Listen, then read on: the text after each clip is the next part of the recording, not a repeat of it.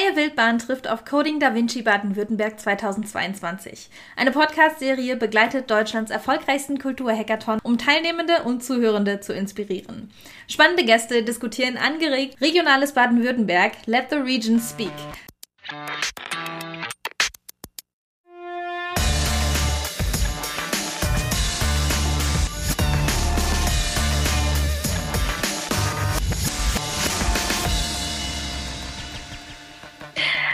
Und herzlich willkommen zu einer neuen Folge Freie Wildbahn, dem Podcast der MFG Baden-Württemberg. Ich bin Katrin Radke, Spieleprogrammiererin und Co-Founderin des Stuttgarter Indie-Game Studios Spellgarten Games. Ich darf euch heute zur ersten Folge einer dreiteiligen Spezialserie zum Kulturhackathon Coding Da Vinci Baden-Württemberg 2022 begrüßen. In jeder unserer drei Podcast-Folgen geht es um einen der Tracks, also die Themen, zu denen im Rahmen von Coding Da Vinci Ideen und Anwendungen geprototyped werden sollen. Neben den drei festen Tracks gibt es auch noch einen offenen Track, bei dem die Teilnehmer in ihrer Fantasie freien Lauf lassen dürfen und sich einfach von den Daten inspirieren lassen können. Das ist also auf jeden Fall für alle ein Thema dabei. Heute geht es um das Thema regionales Baden-Württemberg. Let the region speak. Denn klar, unsere kulturellen Institutionen sind für unsere Region bedeutend, wenn es um unsere Identität und Geschichte geht. Deshalb geht es heute und im entsprechenden Track um die Vernetzung von Kulturinstitutionen Institutionen in der Region. Dazu habe ich heute drei ganz tolle Gäste da, die jeweils mit ihren Institutionen auch einen Datensatz zu Coding Da Vinci beitragen. Und das sind Wiebke Ratzeburg, Leiterin des Stadtmuseums Tübingen. Hallo, Wiebke. Hallo. Als nächstes äh, Stefan Blum, wissenschaftlicher Mitarbeiter am Troja-Projekt der Uni Tübingen. Hallo Stefan. Hallo, hi. Und Christian Gries, Leiter der Abteilung Digitale Museumspraxis und IT am Landesmuseum Wittenberg. Hallo Christian. Hallo Katrin. Schön, dass ihr da seid. Danke, dass ihr euch Zeit nehmt. Ich freue mich schon auf das Gespräch mit euch. Heute soll es ja um Regionalität gehen und ihr beschäftigt euch alle auf ganz unterschiedliche Weise mit Regionalität. Und auf eine Weise sind ja die digitalen Daten, die ja dann irgendwie auch global zugänglich sein sollten und Regionalität vielleicht zwei Sachen, die irgendwie auf den ersten Blick gar nicht mal so gut zusammenpassen. Darum die erste Frage einmal äh, in die Runde an alle von euch. Äh, warum sind denn diese Daten und die, und die Digitalisierung für Regionalität wertvoll, ähm, auch im Kontext von dem, was ihr jeweils macht? Äh, fangen wir mal an mit Wiebke.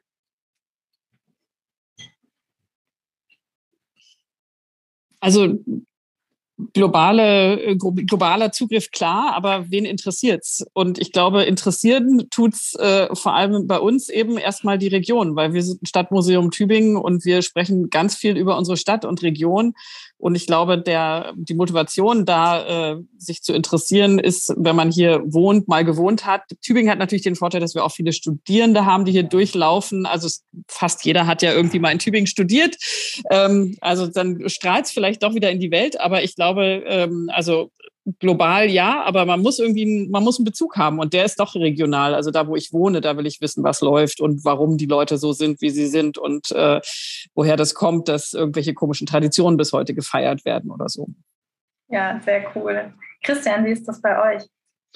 Ähm, na, wir sind natürlich ein Landesmuseum. Also vor dem Hintergrund sind wir natürlich auch gerade ähm, zumindest einem Teil des Landes ähm, verpflichtet und ähm, haben natürlich Sammlungsgut, das in vielen Punkten ähm, aus der Geschichte äh, des Landes ins Museum, ich sage mal vorsichtig, gewachsen ähm, ist ähm, und ähm, gerade aus äh, der Perspektive des 21. Jahrhunderts und vor dem Hintergrund ähm, der Digitalisierung, nicht nur der Museen, sondern auch einer Öffentlichkeit, geht es, glaube ich, schon darum, dass wir im Grunde unsere Objekte auch zu aus der Regionalität herausheben und zu globalen Erkenntnisgegenständen machen. Dafür braucht es bestimmte Voraussetzungen. Und die Digitalisierung ist dann, glaube ich, eben auch eine ganz wichtige Farbe und Facette, wie wir Zugänglichkeit tatsächlich herstellen.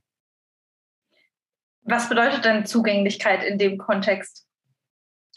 Äh, Zugänglichkeit, glaube ich, da geht es darum, dass wir Barrieren abbauen, die gemeinhin ähm, auch in, ähm, im Umgang, sage ich mal, mit Kulturobjekten in der Öffentlichkeit ähm, existieren. Auf der einen Seite natürlich erstmal überhaupt Kenntnis äh, der Existenz des entsprechenden Gegenstands. Ähm, das heißt, wir versuchen Sichtbarkeit und Reichweite herzustellen für die einzelnen Objekte.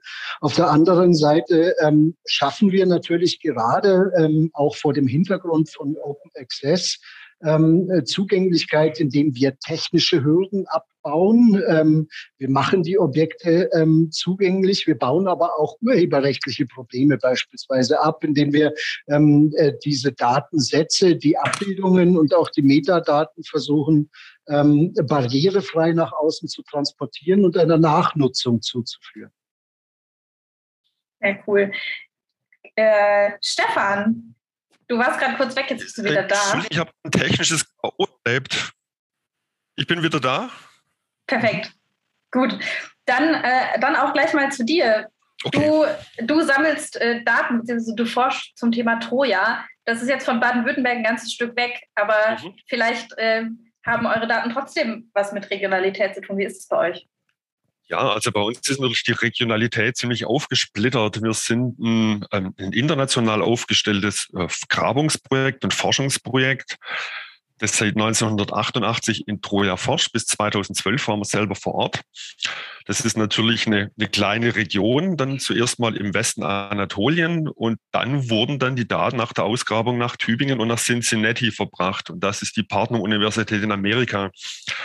Es ist jetzt so, dass äh, Tübingen an einem Datensatz arbeitet, die, die prähistorische Archäologie und die Universität Cincinnati macht die klassische Archäologie, also in, einfach in der Nachbarregion. Und wir müssen jetzt einfach versuchen, diese drei Regionen ähm, möglichst technisch einfach zusammenzubringen, dass jeder Zugang zu den Daten hat. Was heißt jeder? Also zum einen halt natürlich die Tübinger. Wir wollen wissen, was die Amerikaner in Cincinnati machen. Die Cincinnati-Mitarbeiter wollen wissen, was die Tübinger machen. Und am Schluss soll es natürlich halt ähm, tatsächlich der, der weltweiten äh, Universitätscommunity zur Verfügung gestellt werden. Und die Daten oder die Sachen, die ihr erforscht, sind die, also ich selber habe gerade wirklich sehr wenig Ahnung davon, was in Troja abgegangen ist. Deswegen frage ich mich, ist es denn, also vielleicht auch ne, als Laie, warum ist das denn überhaupt wichtig für mich oder für die Öffentlichkeit in Baden-Württemberg? Ja, sagen wir mal so, also man kann natürlich da relativ weit ausholen, aber ähm, der Name Troja bezieht sich ja letzten Endes auf die Schriftquellen Ilias und die Odyssee von Homer. Das sind ja mit die ältesten Schriftquellen und da drin ist ja im Prinzip auch ein Großteil der europäischen Geschichte verankert. Und zu dieser europäischen Geschichte gehört natürlich halt auch Tübingen und das Troja-Projekt dann selber. Und das ist einfach eine, ja, ob man jetzt die Authentizität für, für gegeben annimmt oder nicht. Es ist einfach eine identitätsstiftende Story, die der Homer erzählt hat. Ob das dann mit der Gründung Roms war, als dann die Trojaner aus den brennenden Ruinen geflohen sind oder ob dann der französische Adel Siedlungen wie Troyes gegründet hat und sich auch da schon wieder auf Troja berufen hat. Und die, die ganzen Funde sind natürlich da und die stehen natürlich hinter dem Ganzen, hinter der Schriftquelle und untermauern das dann irgendwie. Also nicht nur die Architektur, sondern auch die Gefäße und die Kleinfunde. Habt ihr das Pferd gefunden? Ja, natürlich es stand, es stand noch davor und war ein Stück. Nee, das mit dem Pferd ist natürlich, ähm, also für uns, wir sagen immer, das sei die älteste Mogelpackung, die jemals irgendwie schriftlich bekundet wurde. Es ist natürlich die Frage, wenn man an die Schriftwelle glaubt, ob dann dieses Pferd einfach nicht mehr war, eine Metapher für eine, für eine gut gelungene Kriegslist. Mhm. Ich denke mal, das Pferd sollte wahrscheinlich einfach in der Philosophie des Betracht, äh, in der Fantasie des Betrachters bleiben und da passt dann auch besser hin als in das reelle Leben oder nach Hollywood. Da war es auch gut aufgehoben. Okay, schade. Ja. Aber wenn wir es finden, wir geben Bescheid. Okay, ja, danke schön. Wie kommt man dazu, in Troja zu forschen aus Baden-Württemberg aus? Hm. Auch da gibt es natürlich einen längeren Hintergrund. Also die, die ersten Ausgrabungen in Troja waren in den 1870er Jahren durch Heinrich Schliemann, also da ein Bezug nach Deutschland, der aus dem Kindheitstraum sich aufmachte, Troja zu erkunden und zu finden und was ihm dann ja aus unserer Sicht auch gut gelang. Danach war das eine, in den 30er Jahren eine Ausgrabung der Amerikaner und danach war eine ziemlich lange Grabungspause. Also da hat sich dann über 40 Jahre niemand mehr um Troja gekümmert, bis dann unser verstorbener Chef Manfred Kaufmann ähm, einfach für sich entschloss, es gäbe noch genug Forschungsfragen an dem Ort, die man einfach gezielt nachgehen müsste. Und voilà, dann gab es 1987 eine kleine Vorexpedition. Seit 1988 sind wir dann live und in Farbe dabei. Ja, spannend. Ich kann mir das gar nicht richtig vorstellen, wie, wie man da hingeht und dann. Also vielleicht kannst du das auch mal kurz erklären. Ihr, ihr habt ja nicht, also Ausgrabung stelle ich mir vor. Ich mhm. nehme mir eine Schaufel und grab. Ich schätze mal, das habt ihr nicht gemacht. Doch, genau so, weil ja. es bleibt einem nichts anderes übrig. Also man, man orientiert sich natürlich halt an Geländemerkmalen wie Mauern oder so. Und man hat natürlich auch in Troja schon die Pläne von den Vorgängergrabungen. Heinrich Schliemann hat viel Pläne erstellt. Und manchmal ist es einfach so, ich gucke mir ein Planquadrat an auf einem Plan und sage, okay, da kommt eine Mauer von links, da kommt eine Mauer von rechts und dazwischen wurde nicht ausgegraben. Ich will aber wissen, ob die Mauer durchlief. Und dann muss ich tatsächlich das Areal abstecken und dann ganz mhm. klassisch zum Pickel und zur Schaufel greifen. Also hier war man natürlich halt mit der Uni immer unterwegs. Es war eine relativ große Mannschaft. Wir waren in den Höchstjahren bis zu 90 wissenschaftliche Mitarbeiter, manchmal auch bis zu 100 und wurden vor Ort dann durch ja, 60 bis 80 lokale Grabungshelfer unterstützt. Das waren ähm, lokale Landwirte, die sich tagsüber, also von morgens um sechs bis mittags um zwei, noch einen Zusatzverdienst eingeholt haben. Und die haben dann für uns mehr oder weniger die manuelle Arbeit übernommen. Und man muss ganz ehrlich sagen, hm, es waren Leute dabei, die waren zehn Jahre länger als archäologischer Landwirt im Geschäft und die haben uns grabungstechnisch bei weitem noch was vorgemacht. Also die haben wirklich die Erfahrung, selbst durch ihre Feldarbeit, wann, wann sich die Konsistenz der Erde ändert, wenn sich die Farbe ändert, wenn es härter wird, wenn es weicher wird. Die haben wirklich einen exzellenten Blick dafür und die Zusammenarbeit hat natürlich auch unendlich viel Spaß gemacht. Ja, spannend. Sind die Daten denn, also ihr seid ja noch am Forschen, ne? Das heißt, ja. dass da, ist das schon öffentlich? Kann man sich das alles schon angucken oder ist es noch nur bei euch? Hm, erstmal ist es erst noch bei uns. Also wir sind im Moment dabei, die Endpublikation des Troja-Projekts vorzunehmen. Das sind auch schon einige ja, Bände im, im Papierformat erschienen. Und wir brauchen aber vielleicht noch mal ein, zwei, drei Jahre, bis dann die restlichen Daten dann vollkommen vorgelegt sind. Mhm. Cool. Also, ja, langer, ein langer, harter Weg. Es, ist tatsächlich so, wenn man, wenn man 40 Jahre an einem Ort gräbt, dann rechnet man eigentlich normalerweise mit 80 Jahren Auswertung. Die gibt, ihm, gibt einem natürlich niemand, weder die Universität noch das Lebensalter jenes Einzelnen, aber ähm, wenn wir nochmal fünf, sechs Jahre kriegen, sind wir eigentlich ziemlich happy darüber. Okay, dann bin ich gespannt. Dann gehen wir so lange erstmal nochmal wieder zurück nach Baden-Württemberg, weil mhm. hier gibt es nämlich schon Sachen, die man angucken kann, wie ich gehört habe. Ähm, Christian, ihr ähm, digitalisiert gerade ganz viel bei euch im Landesmuseum, wenn ich das richtig verstanden habe. Magst du dazu mal kurz erzählen, was genau da auch dein, dein Job ist und wie ihr das macht und warum du das so wichtig findest auch? Ähm, letzten Endes ist es, glaube ich, eine Chance, die sich da irgendwie abzeichnet. Ich glaube, in einer Studie wurde ähm, vor nicht wenigen Jahren erst mal gezeigt, dass gerade mal ein Drittel aller ähm, Sammlungen im äh, deutschsprachigen Raum digitalisiert ist. Und auch da würde ich mal sagen, vorsichtig digitalisiert. Und Digitalisierung ist ein sehr weiter Begriff. Das reicht von der vorsichtigen Erfassung in der Excel-Tabelle bis eben hin zur 3D-Digitalisierung. Also das, was die Museen da tun, ist ein großer Erfahrungsraum. Und ähm, wir als Landesmuseum haben die Chance bekommen, eben eine eigene Abteilung aufzubauen, die sich schwerpunktmäßig mit diesem Aufgabenfeld tatsächlich beschäftigen kann. Ähm, dieses Aufgabenfeld reicht also in alle Abteilungen hinein. Wir haben auch eine archäologische Abteilung.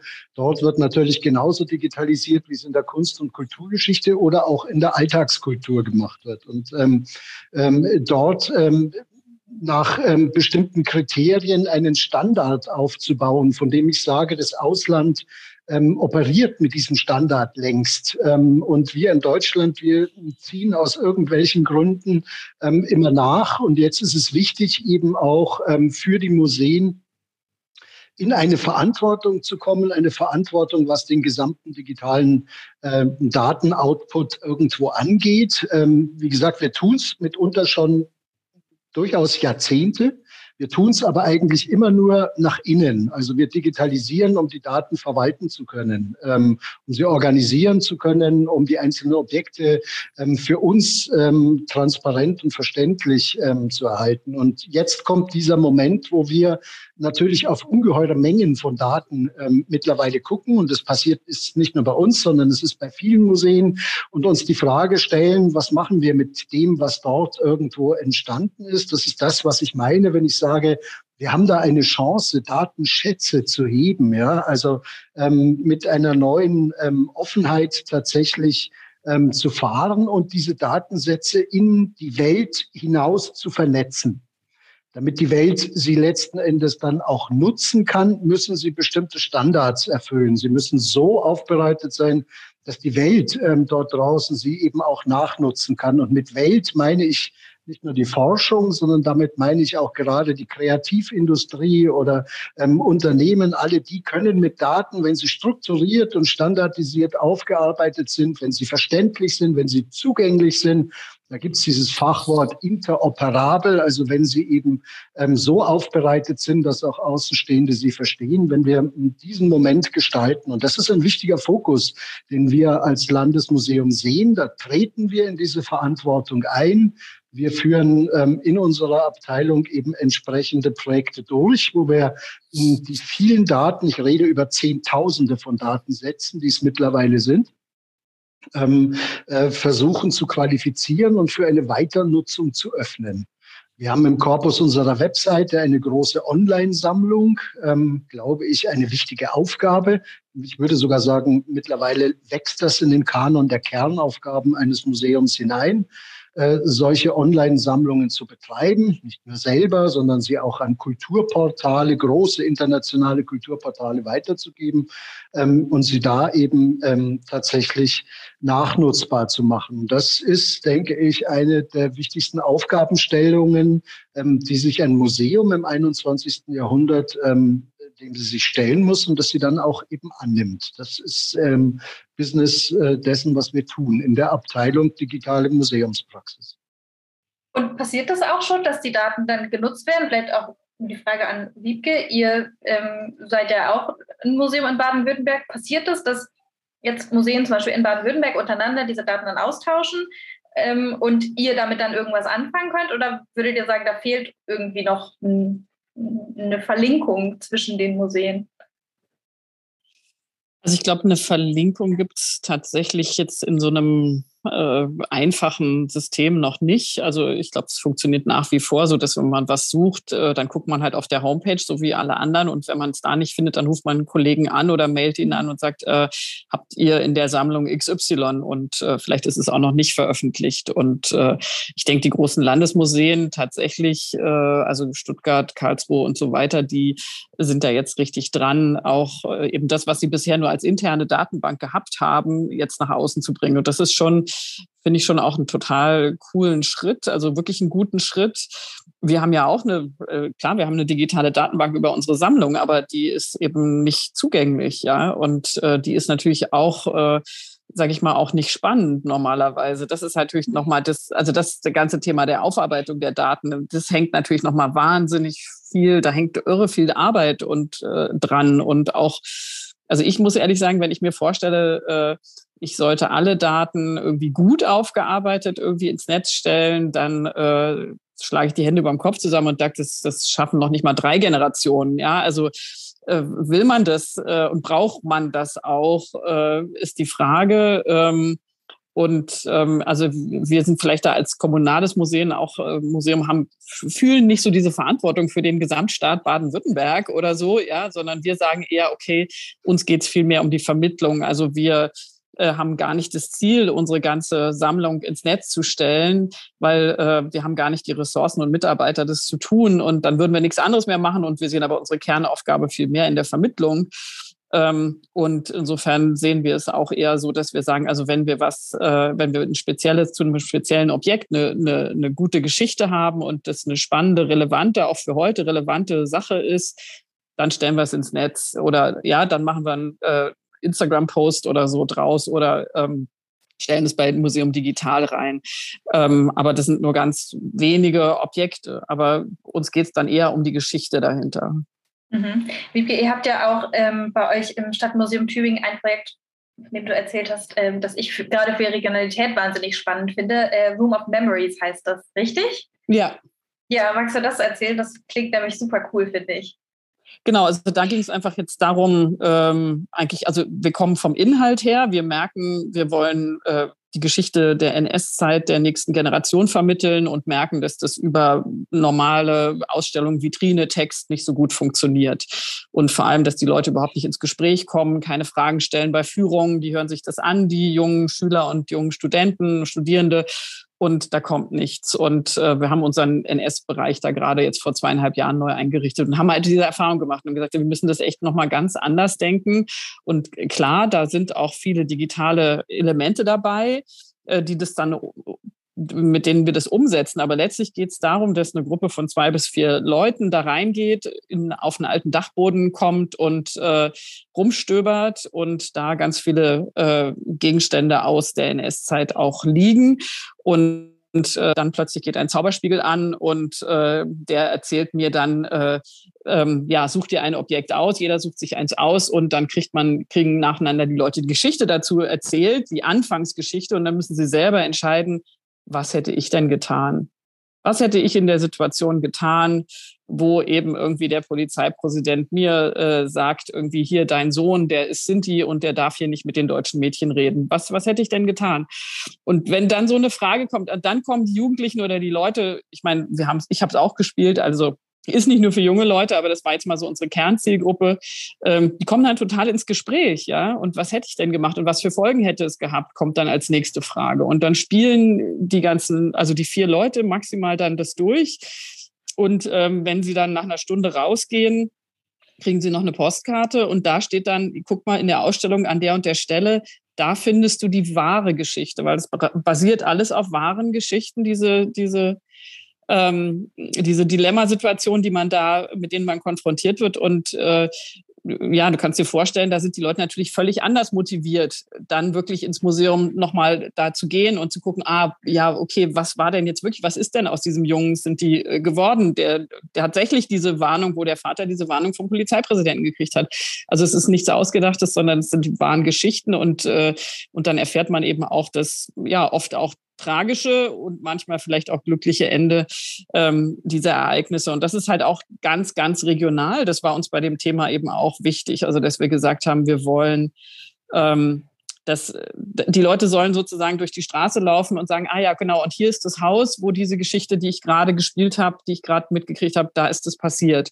Also man hat, glaube ich, einen ganz starken Bezug einfach dazu, auch wenn man es wirklich vor Ort hat. Und gerade für die Tübingerinnen und Tübinger, es ist sozusagen nicht die Geschichte, die große, die irgendwo in Berlin oder sonst wo passiert, sondern es ist ganz direkt bei mir vor der Haustür ist auch ganz viel passiert. Ja, ähm, die Tübinger denken auch immer, ja, wir haben ja vom Zweiten Weltkrieg gar nichts mitgekriegt, wir haben keine Bomben und so gekriegt. Also die Stadt ist äh, erhalten geblieben, aber sie ist natürlich nicht unberührt geblieben, sondern sie war äh, ziemlich braun und ziemlich, äh, ziemlich stark äh, auf Nazi-Linie damals. Das merkt man natürlich heute nicht mehr. Und das wieder fühlbar zu machen, das ist äh, für uns in diesem Raum ein Anliegen.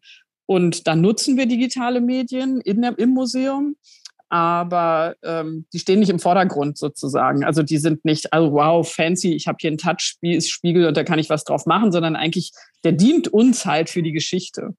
Und so rum finde ich, also so machen wir, arbeiten wir in diese Richtung. Also ob das jemals dann ins Netz kommt, ob das überhaupt funktioniert als Netzspiel oder sowas, keine Ahnung, da sind wir noch gar nicht so weit. Wir haben ihn jetzt gerade erst eröffnet und ähm, freuen uns, dass echt viele Leute auch kommen.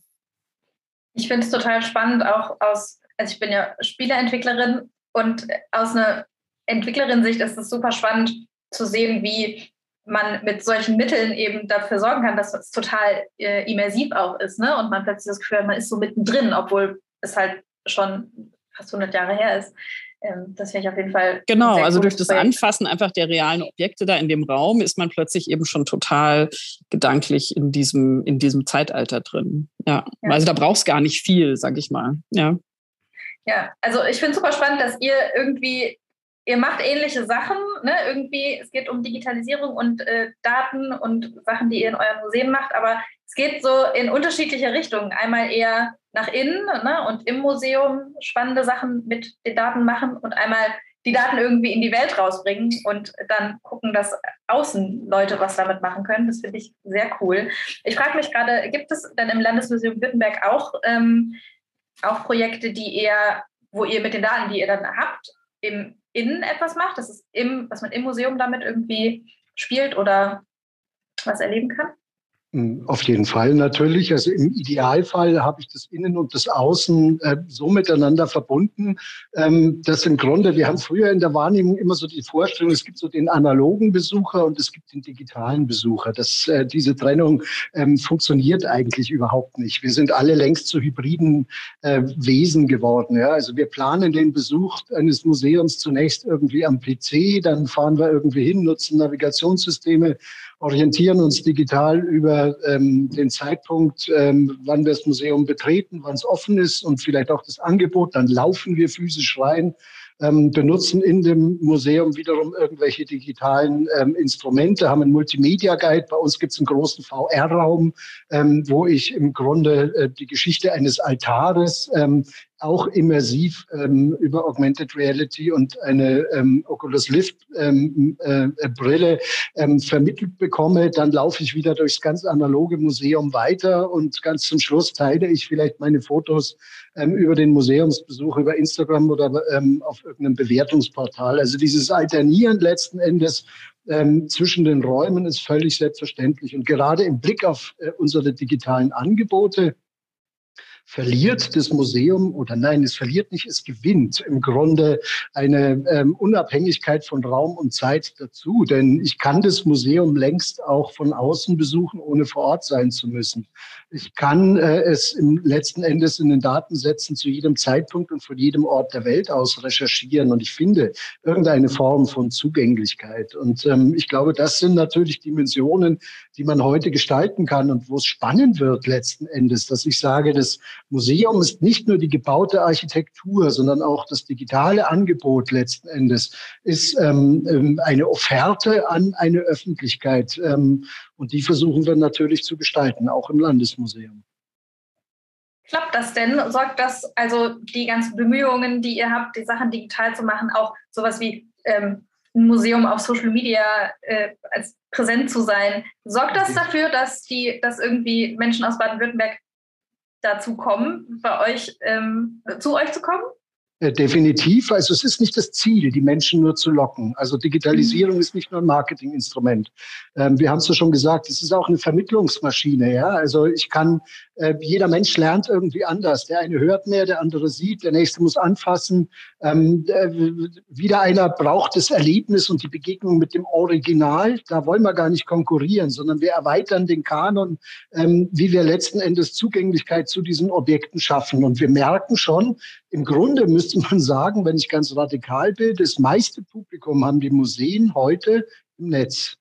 Ähm, wir haben mehr Menschen, die über die Webseite unsere Angebote besuchen, als wir physische Besucher ähm, im Museum haben. Nur ist der Sinn eines solchen Vergleichs natürlich nicht besonders weit hergeholt, weil es eine völlig unterschiedliche ähm, Struktur ist, äh, über die man dann natürlich Kunst und Kultur erlebt. Und äh, diese Konkurrenz macht keinen Sinn, aber den Mehrwert zu gestalten, das ist die Chance, die wir, glaube ich, haben. Mhm. Ich frage mich auch, ihr habt ja jetzt auch alle Datensätze, die ihr ja auch für Coding Da Vinci zur Verfügung stellt. Und wenn du jetzt gerade sagst, es soll kein Marketing sein, ist denn, wenn ihr diese Datensätze, die ihr, die möchtet ihr ja sicherlich auch, dass die benutzt werden. Mhm. Gibt es da eine Art von Marketing, um die Leute darauf aufmerksam zu machen? Weil ich weiß jetzt zum Beispiel, das Troja-Projekt, ihr habt 3D-Modelle äh, von alten Gefäßen und Gegenständen, die ihr da ausgegraben habt warum sollte das, warum sollte ich mir das überhaupt angucken?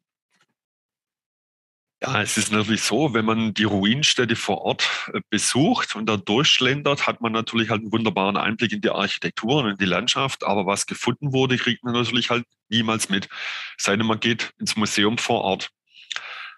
In Troja ist jetzt natürlich halt ähm, der Umstand etwas ungeschickt, dass Heinrich Schliemann vor ungefähr 200 Jahren da gegraben hat und er hat ähm, in den Anfangsjahren unglaubliche Mengen an Fundmaterial ans Tageslicht gebracht und hat dann ja innerhalb von einer Hauruck-Aktion circa 15.000 Objekte nach Deutschland exportiert. Am Anfang nicht ganz so legal, dann später hat er es legalisieren lassen. Das kam zunächst dann auch alles nach Berlin, wurde dort auch ausgestellt, wie es es gehört.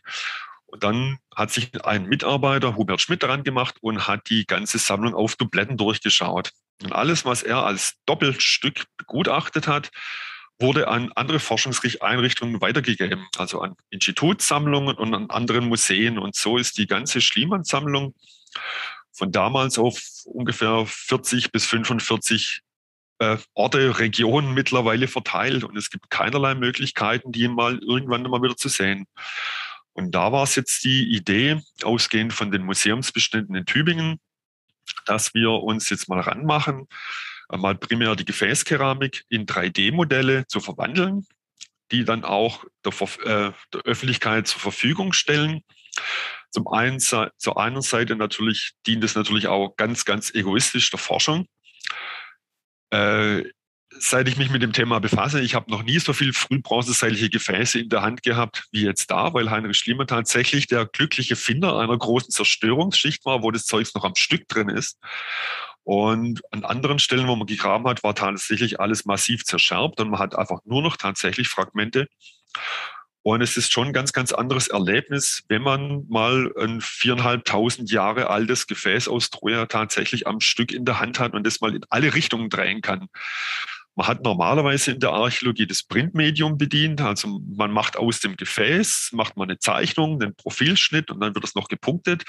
Aber wie dann die Farbe aussieht oder so, hat man keinerlei Ahnung. Und da sind natürlich halt 3D-Modellierungen wunderbar geeignet. Die Texturen sind mittlerweile ausgezeichnet. Und es hätte natürlich den Charme, dass man als geneigter Besucher eines, ja, wie auch immer, digitalen Troja-Museums ein einziges Mal die Möglichkeit hätte, alle Funde aus der Schliemann-Sammlung an einem Ort zu sehen. Und was natürlich für uns dann so der, eigentlich so das Schmankerl dann am Schluss wäre, wenn man dann alle Funde zusammen hat, könnte man natürlich das ganze Konvolut dann auch der Türkei wieder zurück, zurückführen. In der ganzen in der Zeit, wo praktisch nur darüber, also sehr viel darüber über Rückführung geredet wird, wäre es die Möglichkeit, die Troja-Sammlung von Heinrich Schliemann digital zumindest mal zurückzuführen an den Ort, wo es herkommt. Dass die Funde äh, in Fleisch und Blut in der Türkei zurückgelangen, da bestehen wahrscheinlich die größten Zweifel, weil rechtlich ist es relativ klar geregelt. Aber es ist sicherlich doch auch moralisch vertretbar, dann die, die Gefäße dann im 3D-Modell wieder zurückzuführen, wo sie dann also nicht nur hier in Deutschland jeder angucken kann, sondern auch am Ursprungsort in Troja selber könnte man dann im digitalen Raum alle Gefäße, die man hat, einfach begutachten und bestaunen. Mhm. Ich will noch mal kurz zum regionalen Interesse zurückkommen, weil wir gerade ähm, darüber gesprochen haben. Ihr habt die, die Datensätze sind irgendwie öffentlich. Und jetzt ist die Frage, oder vielleicht ist es bei eurem Projekt auch sowieso gar nicht so, dass, ähm, dass die Idee ist, dass ich als Bürgerin von Baden-Württemberg sage, ah, das finde ich jetzt spannend, das gucke ich mir an. Ähm, vielleicht auch die Frage in die Runde, ob ist das die Idee dahinter, dass Leute aus Baden-Württemberg sich das angucken oder ist die Idee dahinter eigentlich hauptsächlich Vernetzung mit anderen ähm, Institutionen? Also die Vernetzung wäre da mal primär, um die Stücke mhm. einfach mal wieder zusammenzubringen. Also wenn man den, den Museumsbesucher von, von Baden-Württemberg jetzt mal als Beispiel nehmen würde und sagt, okay, er interessiert sich jetzt für die Fundstücke aus Troja, müsste er wahrscheinlich an einem Wochenende einmal nach Stuttgart, einmal nach Tübingen und einmal nach Karlsruhe fahren. Mhm. Dann würde er wahrscheinlich feststellen, dass die Hälfte von der Objekte gar nicht ausgestellt ist, sondern in Magazinräumen schlummert. Also klar, die Regionalität ist da natürlich mal primär nicht gegeben. Wir arbeiten tatsächlich hier in der Region für die Region Westanatolien zu dem Fundort hin. Und das ist ja, also eher doch dann die Vernetzung der Regionen untereinander. Äh, Christian, ist das bei euch auch so? Ähm, also tatsächlich, ich würde es gar nicht so sehr jetzt auf uns gucken, sondern ich gucke jetzt einfach mal auf die Tatsache, dass ähm, heute ja 30 Datensätze für den Coding Da Vinci äh, Baden-Württemberg freigeschaltet wurden. Und wenn man da mal reinliest ähm, und sich damit vertraut macht, um welche Regionen es irgendwie geht und ähm, wie regional letzten Endes natürlich Datensätze sind, die dort ähm, publiziert wurden, egal ob das Mannheimer Bevölkerung im 17. und 18. Jahrhundert ist oder Porträts der Stuttgarter Stadtgesellschaft, ähm, Mannheimer Theaterzettel, 50 ähm, Kleindenkmäler, die irgendwo aus dem Bodensee stammen. Ähm, ganz, ganz viele Datengeber natürlich dabei gewesen sind, die ähm, im Grunde diese Daten anbieten. Und die Idee auch von äh, Coding Da Vinci, glaube ich, oder von so einem Kulturhackathon ist ja, solche Datensätze zu nehmen und sie unter Umständen auf andere Datensätze, die beispielsweise in der öffentlichen Kommune, in der öffentlichen Verwaltung entstanden sind, sie da irgendwo drauf drauf zu mappen, ja, also sie mal übereinander zu legen und zu schauen, was passiert denn ähm, eigentlich, wenn man die einen Daten nimmt und mit den anderen letzten Endes verankert. Und das was für uns als Museum, glaube ich, ist wertvoll ist, dass das Menschen machen, die nicht aus den Museen kommen. Ähm, gerade dieses ähm, jenseits des eigenen Tellerrandes äh, zu motivieren und zu sagen, bedient euch, wir stellen diese Datensätze zur Verfügung. Ich möchte das nur deutlich machen. Unser Datensatz ist mit einer sogenannten Creative Commons Lizenz CC0 ausgestattet. Das heißt, wir geben diesen Datensatz, was die Abbildungen und die Metadaten angeht, komplett frei. Das können alle letzten Endes damit machen, ähm, was sie wollen. Und dieses, ähm, ich nehme einen Datensatz, lege ihn auf einen oder von mir aus auch auf zehn andere und schau mal, was dabei rauskommt.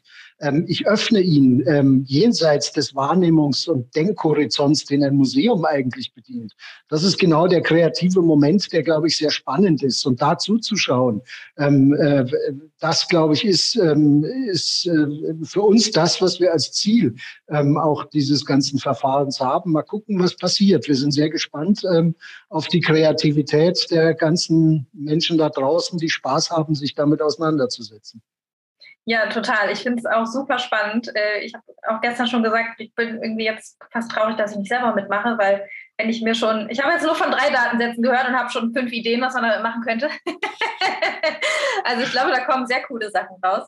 Ähm, und du hast jetzt auch perfekt auf meine Abschlussfrage hin äh, hingearbeitet, ähm, damit wir einmal nochmal wrap-upen können. Weil ich würde nämlich auch einfach, glaube ich, von euch total gerne hören, was so vielleicht auch eure Wünsche wären. So. Weil ihr habt jetzt ähm, Sachen digitalisiert und die sind jetzt teilweise ähm, öffentlich zugänglich, teilweise habt ihr die bei euch im Museum. Und ich würde einfach gerne wissen, wenn ihr euch alles erträumen dürftet, was wäre das Coolste und Spannendste, was ihr sehen würdet, was Leute mit eurem oder auch mit den anderen Datensätzen machen? Ich würde mal anfangen mit äh, Wiebke. Ja, also wenn ich träumen dürfte. Also ähm, wir haben ähm, ja von der ähm, Scherenschnitt- und Animationskünstlerin äh, Lotte Reiniger ähm, ähm, solche Puppen äh, als Datensatz jetzt äh, zur Verfügung gestellt. Und Lotte Reiniger äh, hat ja die Dinge animiert. Also die war ja eine große Animationskünstlerin, hat Trickfilme gemacht mit ihren Scherenschnitten und so weiter.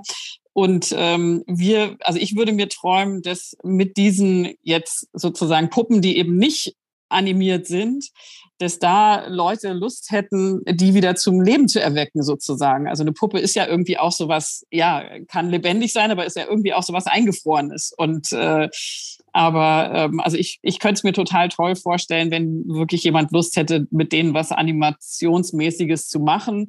Ähm, Klar, ich als Stadtmuseumsleiterin denke natürlich immer gleich, die sollen noch durch Tübingen laufen, aber das müssen sie nicht. Also sie können durch Tübingen laufen, natürlich. Klar, das ist für uns die Verbindung, aber die können irgendwie auch auf den Mond fliegen oder so. Also ich bin total gespannt, ob diese Puppen, die mit großer Liebe von dieser tollen Künstlerin hergestellt wurden, ob die nicht wirklich so, also ja, einfach ein, also uns haben sie in den Bann gezogen und äh, ja, die sind verschiedene Rollen und so weiter. Und äh, also vielleicht hat da einfach jemand Lust, sagt, oh ja, die Puppen, die, die sollen wieder lebendig werden, die sollen irgendwie was machen, die sollen irgendwie ein Abenteuer, eine traurige, eine lustige, was für auch immer für eine Geschichte erleben. Also so würde ich es mir vorstellen. Würdest du sowas äh, ausstellen? Frage ich mich gerade, ob man sowas in der, in der Lotte Reiniger Ausstellung dann auch wieder sehen würde. Auf jeden Fall. Also wenn es da, wenn da ein Film, irgendwas Digitales äh, entsteht, äh, würden wir es auf jeden Fall äh, sowohl im Museum zeigen als auch äh, sicher irgendwie online, weil das ist ja soll ja dann auch an die Öffentlichkeit. Mhm. Also cool, super. Christian, was ist dein Traum? Wunsch? Ähm, ich weiß gar nicht, ob ich glaube, ich bin froh, wenn es nicht mein Traum ist, sondern wenn fremde Träume hier irgendwo aufgerufen werden. Unser Datensatz sind 150 Objekte, ähm, die im weitesten Sinne Geschmacksverirrungen zeigen. Also 150 Objekte, die um 1900 ein ehemaliger Museumsdirektor mal gesammelt hat und die er so grauenhaft fand, dass er gesagt hat, die muss man ins Museum letzten Endes mit reinnehmen, um den Geschmack der Öffentlichkeit ähm, irgendwo ähm, zu optimieren. Er hat da gesagt, das sind irgendwie Dekorbrutalitäten oder kunstgewerbliche Verbrechen oder Konstruktionspimpeleien. Er hat sehr, sehr skurrile Begriffe gefunden, um diese wirklich ähm, erstaunlichen Objekte zu kategorisieren. Teil davon ähm, ist tatsächlich sehr grotesk. Ein anderer Teil ist durchaus so, dass man sie heute auch wieder ins Wohnzimmer stellen würde. Ähm, unser Datensatz hat den Titel Schrott or Not. Ähm, ich könnte mir sowas wie ein Objekt Tinder vorstellen, wo letzten Endes natürlich eine Öffentlichkeit spielerisch damit umgeht und ähm, sich vielleicht mit Objekten assoziieren kann und ähm, erklärt, warum jetzt dieser feuerspeiende Drache, der eigentlich nur eine Teekanne ist, eine ziemlich hässliche irgendetwas mit mir zu tun hat. Und ist es jetzt Schrott oder ist es das eben auch tatsächlich nicht? Hm, ja, Stefan, was machen wir mit euren 3D-Modellen oder mit den anderen Datensätzen? Was willst du dir? Ja, also für uns wäre natürlich halt primär mal cool, dass man halt einfach auch mal zeigen kann, dass Archäologie einfach keine verstaubte Wissenschaft vom Dachboden ist, wie man sich das einfach so landläufig vorstellt. Oder halt das andere Klischee, dass es Indiana Jones oder Hollywood-mäßig irgendwie auf der Ausgrabung abläuft. Ich denke mal, was man tatsächlich sehr, sehr schön mit den 3D-Modellen vermitteln kann, ist, wie die, wie die Menschen in der, ja, in der früh, frühen Bronzezeit in Troja gelebt haben, wie sich ihr Alltag gestaltet hat, wie man gekocht hat, mit was für Gefäße man getrunken hat und was die Trinksitten waren.